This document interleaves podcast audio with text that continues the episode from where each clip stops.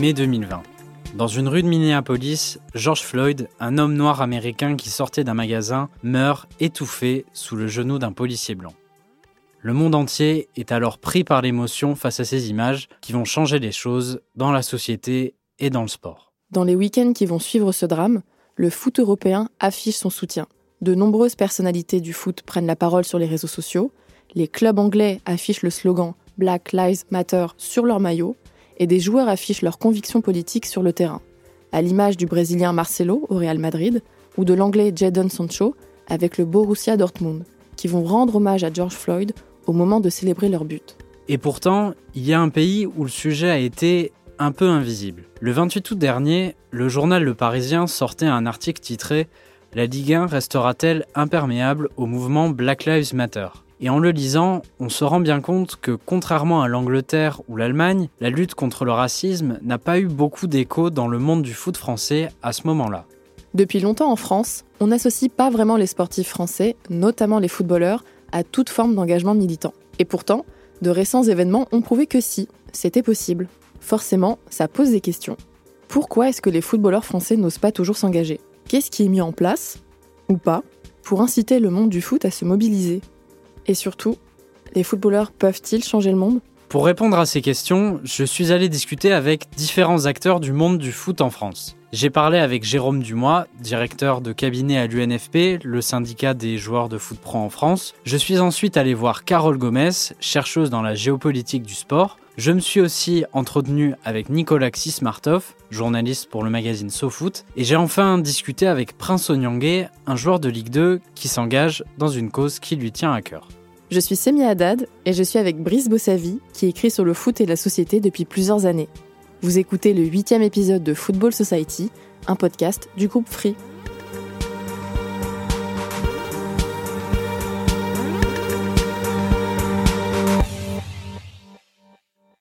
Vu de loin, on a clairement l'impression que la politique et les footballeurs, notamment en France, ce n'est vraiment pas ça. Mais qu'en est-il en réalité?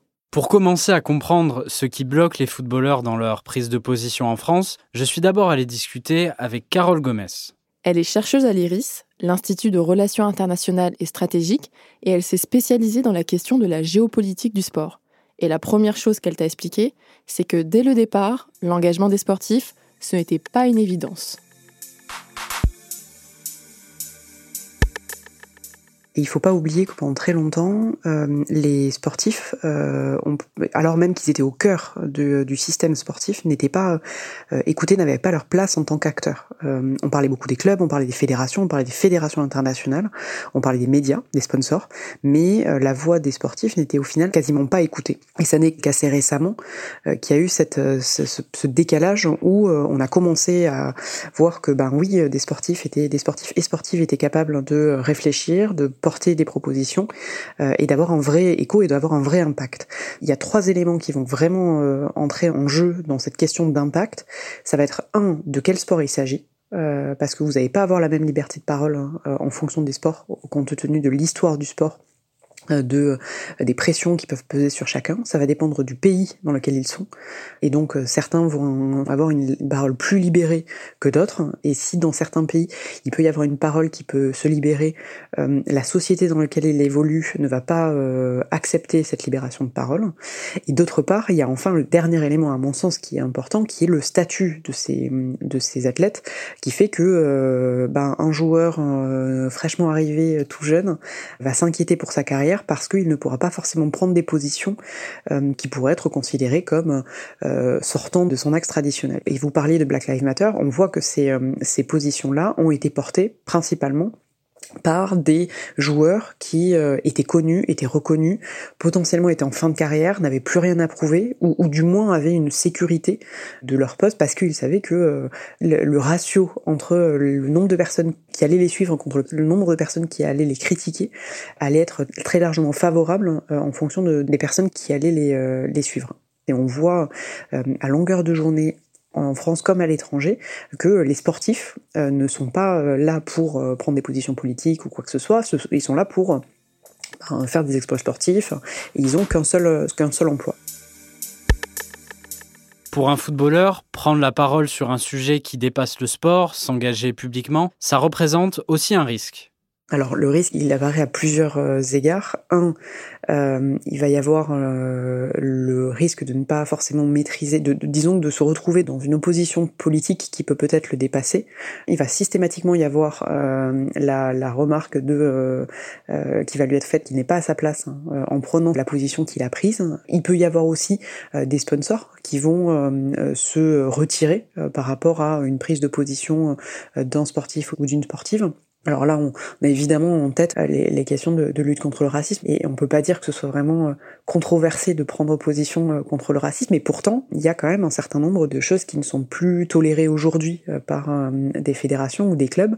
La question de la lutte contre l'homophobie aussi est très présente et fait une actualité importante au cours des dernières années, et pourtant, on voit que certains joueurs hésitent vraiment, donc c'est en termes d'image, en termes aussi peut-être d'avoir un, retour de bâton. Si euh, un sportif ou une sportive prenait position sur un sujet sociétal, on allait lui faire la reproche à la moindre faille de cette prise de position, euh, que ce soit une faille physique, que ce soit une faille euh, en termes de résultats, que ce soit une faille dans le discours qu'il peut tenir. et puis ça revient aussi, cette prise de parole politique, ça revient aussi à s'exposer. Vous allez peut-être un peu sortir de votre zone de confort, rentrer dans un débat qui peut peut-être vous dépasser, avec des personnes dont c'est le métier, qui ne vous avez pas prévu dans euh, le panorama des personnes qui allaient intervenir et prendre position sur ces sujets. Donc ça peut être pour le coup vraiment déstabilisant parce qu'il y a des codes euh, à maîtriser et dont euh, quelqu'un qui vient de l'extérieur du monde politique peut ne pas forcément maîtriser. Il y avait une, sociologue, Christine Menson, qui s'était interrogée de savoir pourquoi est-ce que les sportifs n'étaient pas féministes, n'étaient pas forcément féministes.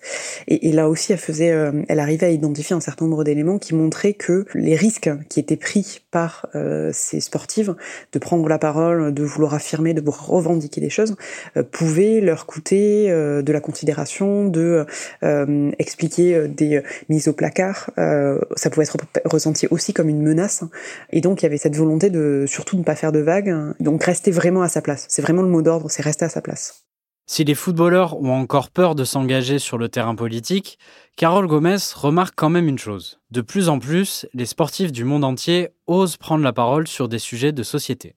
Alors indéniablement, il y a euh, effectivement une euh, vraie montée en puissance de la prise de position de la part de sportifs, mais qui à mon sens va de pair avec deux choses. D'une part, le fait que les sportifs euh, trouvent une place de plus en plus importante dans l'écosystème sportif. Le deuxième élément qui me semble particulièrement intéressant à noter ici et qui montre pourquoi est-ce que cette prise de position se démocratise, c'est l'importance aussi que jouent les réseaux sociaux dans ce genre de phénomène. Par un tweet, par un post euh, Facebook, Instagram ou peu importe, vous avez la possibilité de toucher euh, des euh, dizaines de milliers, des millions, voire même des milliards de personnes et donc qui vont pouvoir vous soutenir, se rallier à votre cause. Et donc les réseaux sociaux, vraiment, à mon sens, sont devenus une tribune et un amplificateur de prise de position.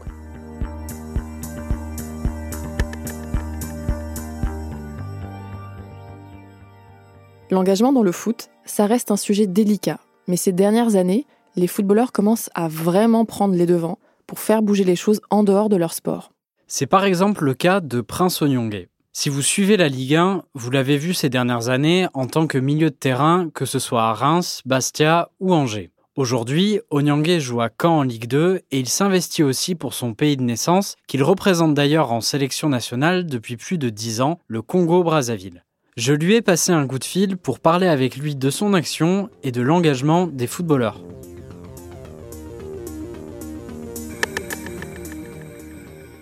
L'envie de m'engager euh, est venue euh, lorsque j'avais visité euh, un orphelinat au Congo.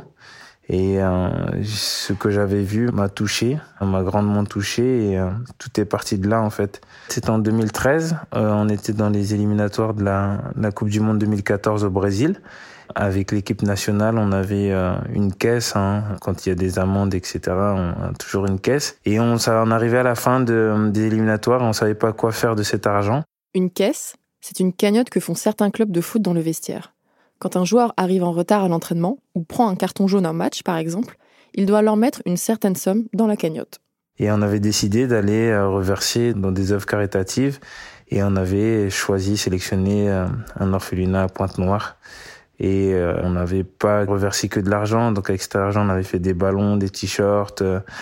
on avait acheté du matériel et on est allé là-bas pour faire ces dons on a vu la joie que ça a donné et, ça nous a touché quoi. Ça nous a touché. On a vu aussi euh, la souffrance, la difficulté que beaucoup de personnes euh, sont confrontées au quotidien. Ça nous fait réaliser la chance qu'on a d'être footballeur et ça nous fait aussi euh, réaliser l'impact qu'on peut avoir sur la société parce que toutes ces personnes, que ce soit des enfants jusqu'aux personnes qui, les, qui sont occupées, voulaient plus qu'on parte. Je me suis dit, euh, si un jour j'en ai la capacité, bah, j'aimerais faire quelque chose euh, pour les orphelins. Euh, je sais qu'il y a, plusieurs catégories d'action, hein, mais moi, c'est, c'est vraiment dans ce domaine-là que j'ai été touché. Maintenant, ce projet concerne le Congo-Brazzaville, et c'est un projet assez précis, parce qu'il y a 12 départements, et on prendra un seul enfant de orphelin de chaque département pour amener des valeurs d'unité où ils grandiront dans un même endroit et avec des valeurs d'amour.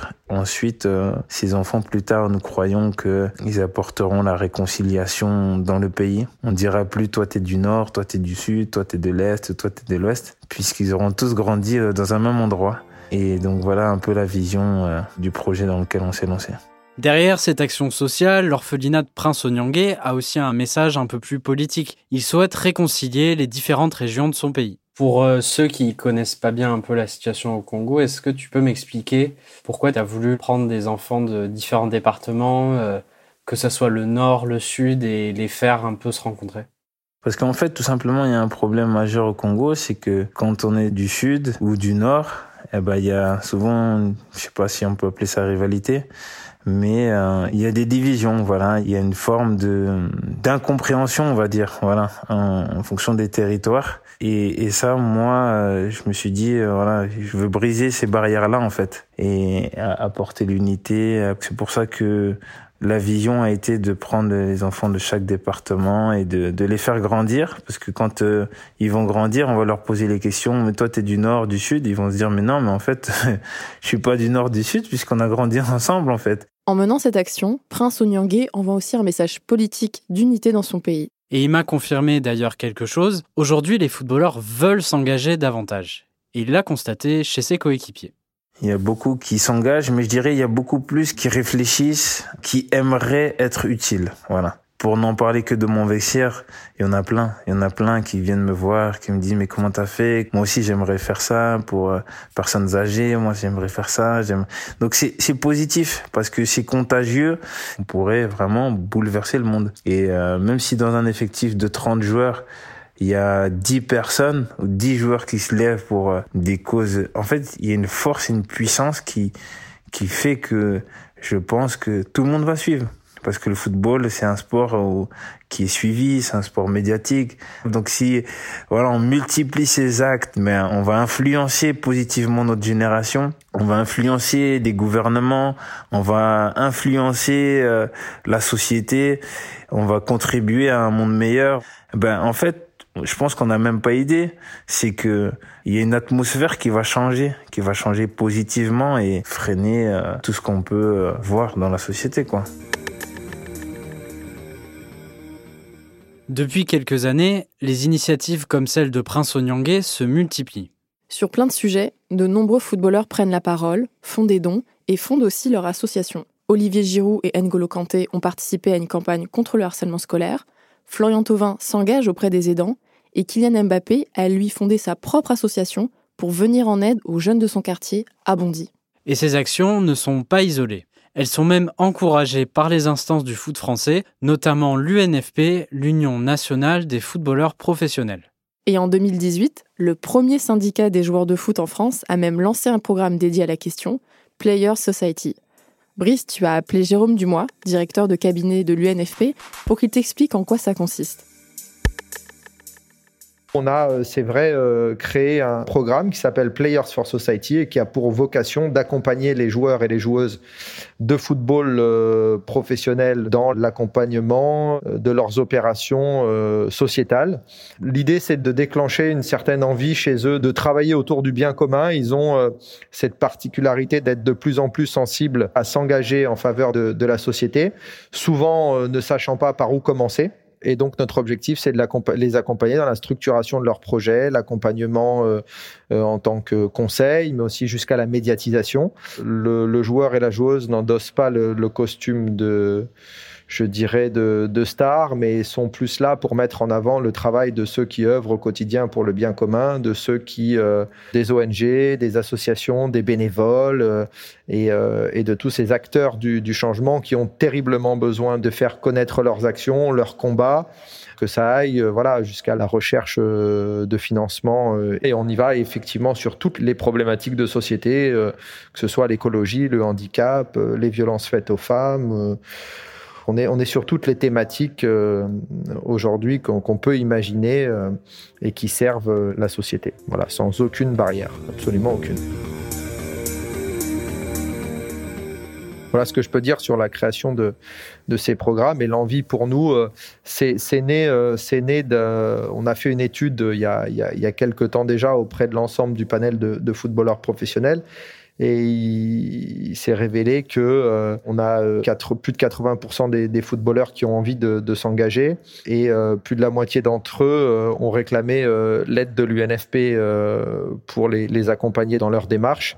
Nous, on avait cette prise de conscience là et ce qui, ce qui nous a amené à, à, à développer ce projet. Et aujourd'hui, ça marche bien. Souvent aussi, on, on, sent que chez certains joueurs, la prise de parole sur un sujet de société ou euh, encore plus un sujet un petit peu politique ou qui peut être un peu polémique, c'est quelque chose qui fait peur. Comment est-ce que vous l'expliquez? Est-ce que c'est, ça peut être risqué pour un joueur de prendre une position politique ou sociale? Si un footballeur il s'investit sur un sujet politique, là il se met au service, entre guillemets, hein, d'une frange de la population.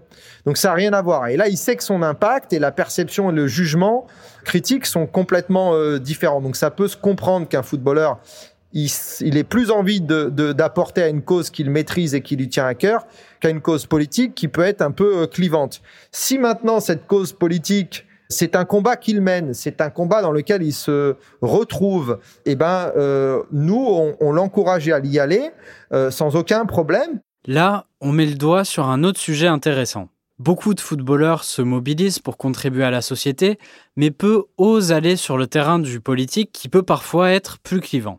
C'était d'ailleurs un regret qu'exprimait l'ancien footballeur Eric Dimeco sur RMC il y a quelques semaines.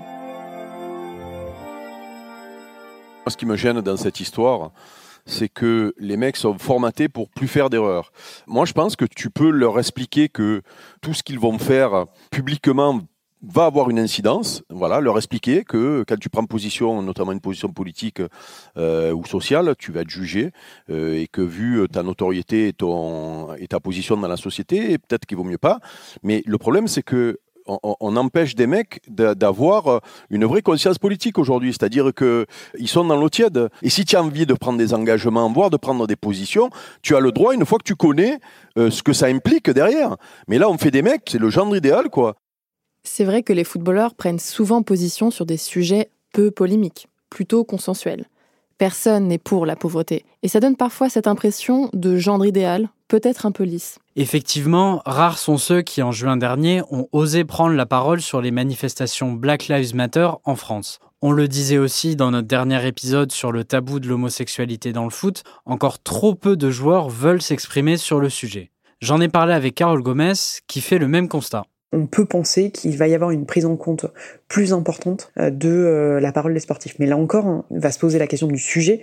Euh, la lutte contre le racisme, on peut difficilement faire plus consensuel que ça. Qu'en sera-t-il pour d'autres sujets? Pour la question environnementale, pour les questions des droits de l'homme, même la question de l'homophobie, on, voit qu'elle suscite énormément de débats, des personnes qui sont pour valider le, fait de sortir de la pelouse hein, dès qu'il y a eu des insultes qui ont été prononcées sur le terrain ou dans les tribunes, d'autres qui considèrent que ça n'est pas la bonne solution. Donc là encore, on voit aussi que c'est toujours quelque chose qui est très qui est très largement soumis à discussion. Et c'est vraiment, il faut vraiment pas voir cette mutation du sportif comme un acteur politique, comme quelque chose de figé, mais au contraire comme quelque chose qui évolue, qui est vraiment mouvant, qui va connaître des avancées, des reculs en fonction des sports, des pays. Du côté de l'UNFP, c'est clair et net. On incite les joueurs à prendre la parole sur des sujets politiques. Nous, on les encourage. On les encourage aussi à y aller de manière individuelle quand ça leur prend au cœur et quand c'est un combat dans lequel ils se retrouvent, mais aussi euh, d'y aller de manière euh, plus collective, plus massive, parce qu'ensemble, ils ont un vrai pouvoir de changer les choses. Si vous avez plusieurs joueurs de football qui se mettent sur une cause, vous verrez que ça changera les choses et qui seront euh, bien plus écoutés, qui peuvent être une force pour faire évoluer les choses, que ce soit dans l'opinion publique ou avec des conséquences, je dirais, politiques également.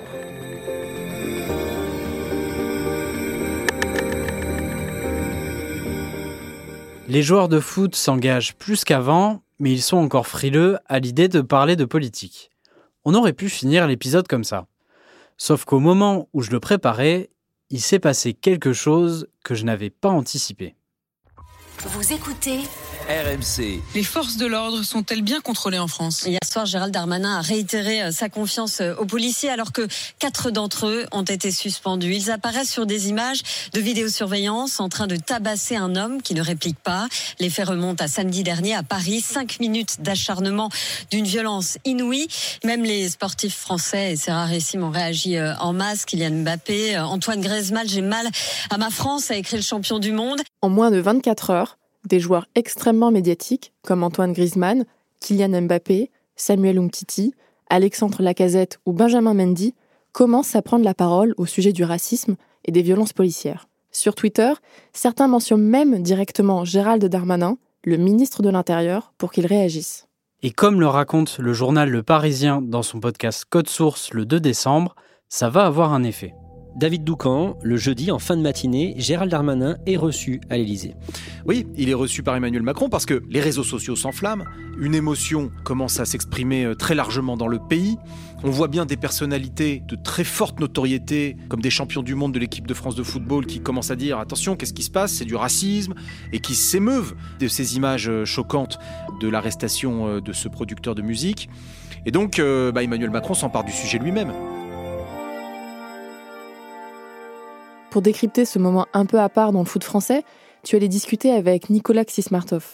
Il est journaliste pour le magazine SoFoot, auteur du livre Terrain de jeu, terrain de lutte, et il est spécialisé sur les questions politiques dans le football, qu'il suit tout au long de l'année sur le site de SoFoot. Forcément, il a bien suivi ce qui se passait. Est-ce que toi, ça t'a surpris euh, la réaction de Griezmann, Mbappé, euh, Umtiti à ce qui s'est passé? Avec la vidéo de Michel Zecler. Ça m'a surpris, mais en fait, euh, ce qui m'a surpris le plus, c'est pas qu'ils réagissent éventuellement, c'est le, c'était la, thématique en fait, le fait qu'il y avait pour une fois vaguement un discours citoyen ou politique, c'est-à-dire aussi bien en référence à la situation de la France, euh, confiance policière, que à la fameux article 24 de la loi euh, sur l'équité globale, il y avait à chaque fois comme un clin d'œil, voire euh, à la question de la liberté ou euh, du racisme, et quelque chose qui était un peu au-delà de euh, ça me fait mal, c'est pas beau. Voilà, il y avait qui arrive hein, parfois chez les chez les footballeurs. On avait vu un petit frémissement quand il y avait une mobilisation autour de, l'affaire Adama Traoré, mais c'était vraiment, on a l'impression en résonance ce qui se passait aux États-Unis, comme il y avait une grosse mobilisation des, des sportifs américains et que beaucoup de jeunes joueurs de football, par exemple, sont très NBA aussi. Il y avait un peu, on a l'impression que c'était un peu une imitation. Là, c'est vraiment quelque chose de typiquement français. C'est un contexte singulier et que ça venait de deux bleus, enfin de bleus, de joueurs. En, on en a même plusieurs euh, tricolore espoir ou euh, en A. C'était encore plus fort. Et puis Kylian Mbappé a en plus cette image très lisse au départ et que lui justement arrive sur ce terrain-là et même Griezmann d'ailleurs. C'était euh, c'était étonnant, mais surtout ce qu'il y a derrière, c'est que pour une fois ils argumentaient. Alors c'était en tweet, mais c'était vaguement argumenté. Et qu'est-ce qui explique, selon toi, que que là, cette fois-ci, ils ont vraiment pris la parole, ils se sont mouillés? Je pense que c'est le reflet de plusieurs choses. La première, c'est que ils ont, euh, il y a un contexte général en France de prise de conscience de ces questions-là, et que les footballeurs sont pas coupés du monde, donc à un moment et même de leur entourage pour le coup, et qu'ils se rendent bien compte que quelque chose agite le pays. Et pour tout dire, j'imagine que vu leurs origines sociales, ou leur origine tout court, je mets Griezmann de côté qui vit en Espagne depuis très longtemps, ils ont autour d'eux des gens qui ont été confrontés à ces problématiques directement. Il y a, euh, je pense aussi une tête, en ce moment une évolution dans la tête des footballeurs qui, euh, cette génération donnait l'impression d'être très sage, de vouloir se, de vouloir casser le, la malédiction de Nice Nat, tout ça. C'est quelque chose qui est en train de s'ébrécher petit à petit. Il y a plus de honte ou de, de, de cette espèce de retenue qui leur a été demandée systématiquement. Peut-être que ça joue aussi. Et enfin, euh, pour tout dire, euh, le, football là, il est rattrapé, ce que j'ai dit en premier, mais il est rattrapé par le fait que il y a la violence des images et euh, justement même que le président de la République s'en empare. Enfin, c'était impossible de rester silencieux quelque part, au risque là pour le coup de paraître euh, ridicule. Mais je pense que voilà, c'est le, tout fait qu'aujourd'hui les, les, footballeurs et là pour le coup on parle quand même de gens qui sont internationaux et qui sont regardés par le monde entier, se sont sentis concernés, peut-être obligés. En tout cas, il y a il y a quelque chose qui s'est produit à cette occasion, mais qui s'est produit, je pense, dans l'ensemble du pays. Assez rapidement, avec l'affaire Michel Zecler, Macron s'est emparé du, du sujet. Est-ce que tu, tu penses que la prise de parole des footballeurs comme Griezmann ou Mbappé, ça a eu une influence là-dessus? Est-ce que euh, ça a eu un petit effet à ton avis? Je crois qu'il est intervenu avant. En tout cas, ce qui est certain, c'est que si Macron a un sens politique, d'en avoir un peu, d'observer que des personnalités comme celle-là, pour les raisons que j'ai expliquées auparavant, ont pris la parole, c'est qu'il y a quelque chose de profond et de un malaise qui est bien, qui dépasse largement les gilets jaunes et quelques avocats euh, anti-flics ou entre guillemets hein, ou quelques organisations euh, d'ultra gauche euh, qu'il voit maintenant partout. Si c'est quelqu'un comme lui parle et dit ça, par ailleurs, ici il a un peu d'intelligence politique pour le coup et sociale, il dit bien que Kylian Mbappé c'est aussi parce qu'il a il a quelque chose qui saute pas dans son entourage et d'autres. Hein, je, excusez-moi, j'ai oublié les autres, mais voilà, il, J'espère que ça va, ça, ça l'oblige à, à, réfléchir là-dessus. Maintenant, qu'est-ce qu'il va en faire?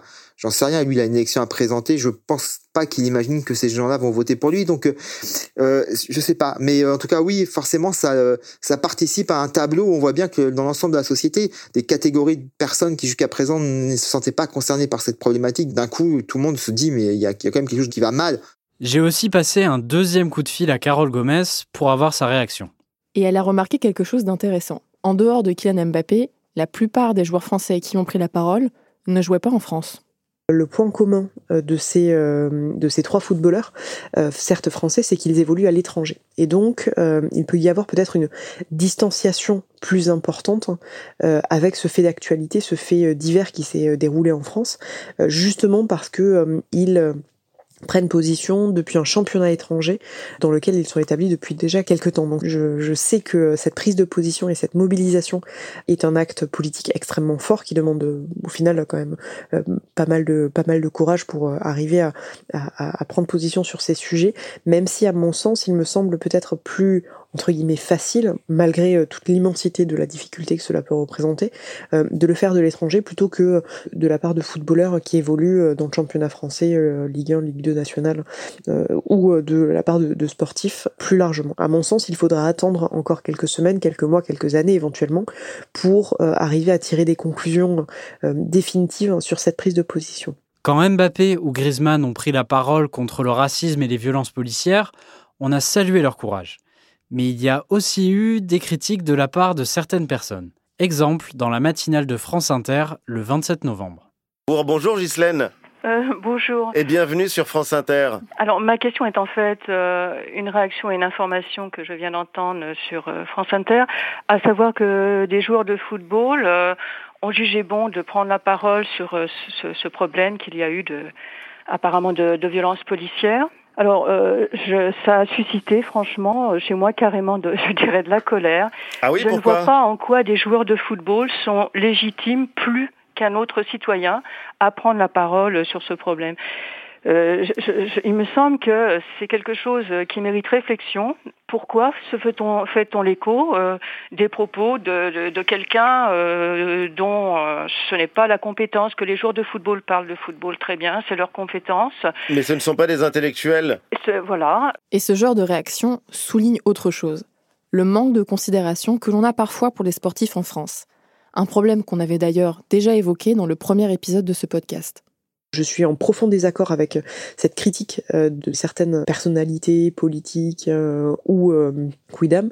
Et là encore, ça me semble être peut-être un mal typiquement français qui a tendance à systématiquement opposer le corps et l'esprit.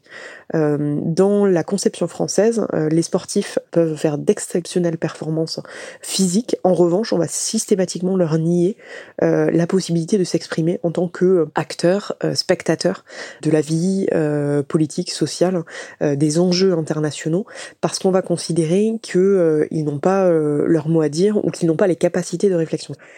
À mon sens, c'est quelque chose qui aussi nous distingue dans certains nombres d'autres pays, notamment des pays anglo-saxons, qui eux ont le sport vraiment ancré dans le logiciel euh, on va dire, de réflexion, puisque, euh, notamment si on prend l'exemple euh, des États-Unis, le sport a une place extrêmement importante dans la vie et le développement intellectuel des personnes, puisque c'est à l'université, c'est au, au, lycée que vous allez pouvoir faire du sport potentiellement à haut niveau, et c'est justement par le sport que vous allez pouvoir avoir accès à euh, des euh, études euh, supérieures qui vont pouvoir être payées, etc. Si à bien des égards ce modèle anglo-saxon a des défauts, il a au moins la qualité de pouvoir bah, combiner ces, ces, ces, deux aspects, le corps et l'esprit, là où le modèle français a toujours tendance à mettre une prévalence du, ou plutôt une, une, une, préférence du, de, le, de l'esprit sur le corps, et on va systématiquement plus porter au nu euh, des euh, euh, personnes qui vont être capables de réfléchir plutôt que des, des personnes qui vont être capables de réaliser des exploits sportifs.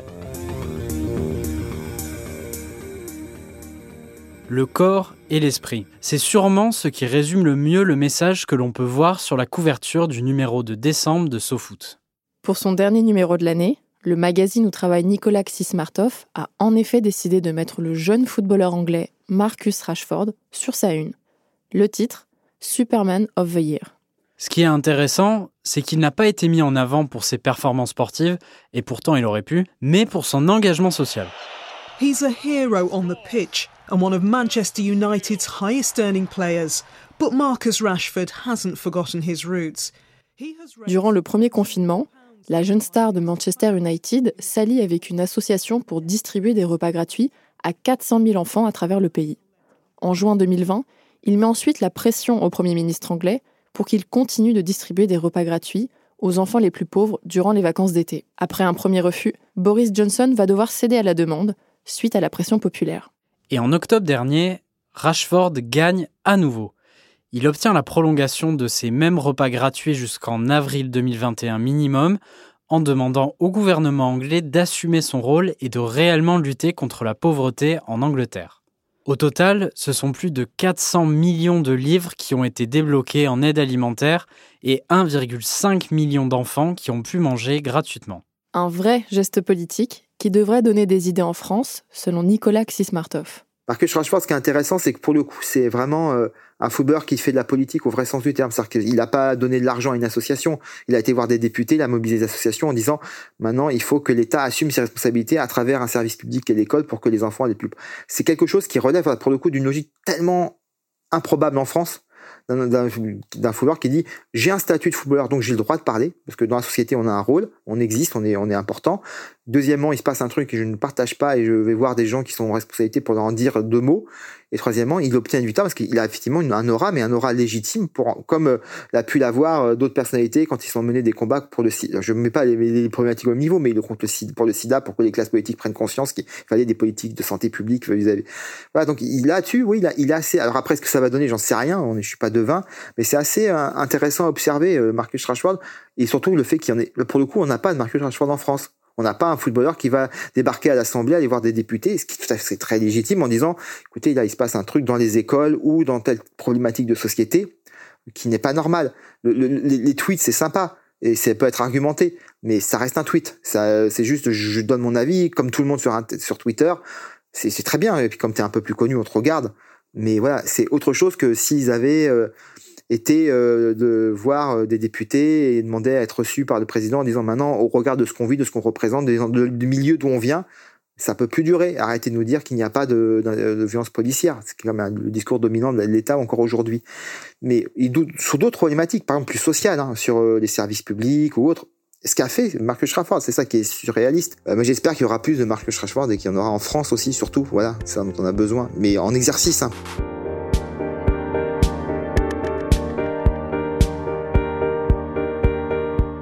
Quand j'ai commencé à écrire cet épisode, j'étais persuadé que le foot français n'allait pas oser parler de politique avant un bon moment. Alors certes, les joueurs français s'engageaient dans des bonnes causes et ils mettaient en lumière des initiatives super positives. Mais on avait l'impression qu'ils n'osaient pas vraiment parler des problèmes de société. Et j'avoue que le fait de voir d'un coup Antoine Griezmann, Kylian Mbappé ou Samuel Umtiti dénoncer publiquement les violences policières en interpellant le ministre de l'Intérieur, ça m'a vraiment fait changer d'avis. Alors, on n'en est pas encore au niveau d'un LeBron James qui parle tout au long de l'année publiquement de politique, mais c'est déjà un grand progrès pour le foot français. Nos joueurs commencent petit à petit à utiliser leur plateforme pour s'exprimer sur des sujets de société. Depuis plusieurs années déjà, les joueurs s'investissent dans des causes sociales et ils sont même incités à le faire par un syndicat comme l'UNFP. Mais pour prendre la parole sur des sujets politiques, c'est plus compliqué. Déjà parce que c'est risqué pour eux, notamment vis-à-vis de leurs sponsors et du public, et ensuite parce qu'en France, on n'a pas forcément une image très valorisée des sportifs. On ne les conçoit pas comme des porte-paroles de sujets sérieux, en dehors de leur activité. Et pourtant, quand on voit ce qu'a accompli Marcus Rashford, on se dit que si, c'est possible. À seulement 23 ans, le jeune Anglais a réussi à aider des millions d'Anglais dans le besoin en plein confinement, tout ça en tenant tête au Premier ministre de son pays. C'est quand même bien la preuve que contrairement à ce que beaucoup de gens disent en France, les footballeurs peuvent faire bien d'autres choses que courir derrière un ballon, changer le monde par exemple. Je suis Semia Haddad et vous venez d'écouter le huitième épisode de Football Society, un podcast du groupe Free. Vous pouvez le retrouver sur toutes les plateformes de podcast et sur l'application Free, Ligue 1, Uber Eats. On vous donne rendez-vous au prochain épisode. On vous parlera du développement du e-sport dans le football français. Football Society est produit par Louis Créative, l'agence de contenu audio de Louis Média. Soukaina Kabal est à la coordination. Cet épisode a été enregistré et mixé à la fugitive. Sa musique a été composée par Olivier Baudin et Benoît Daniel.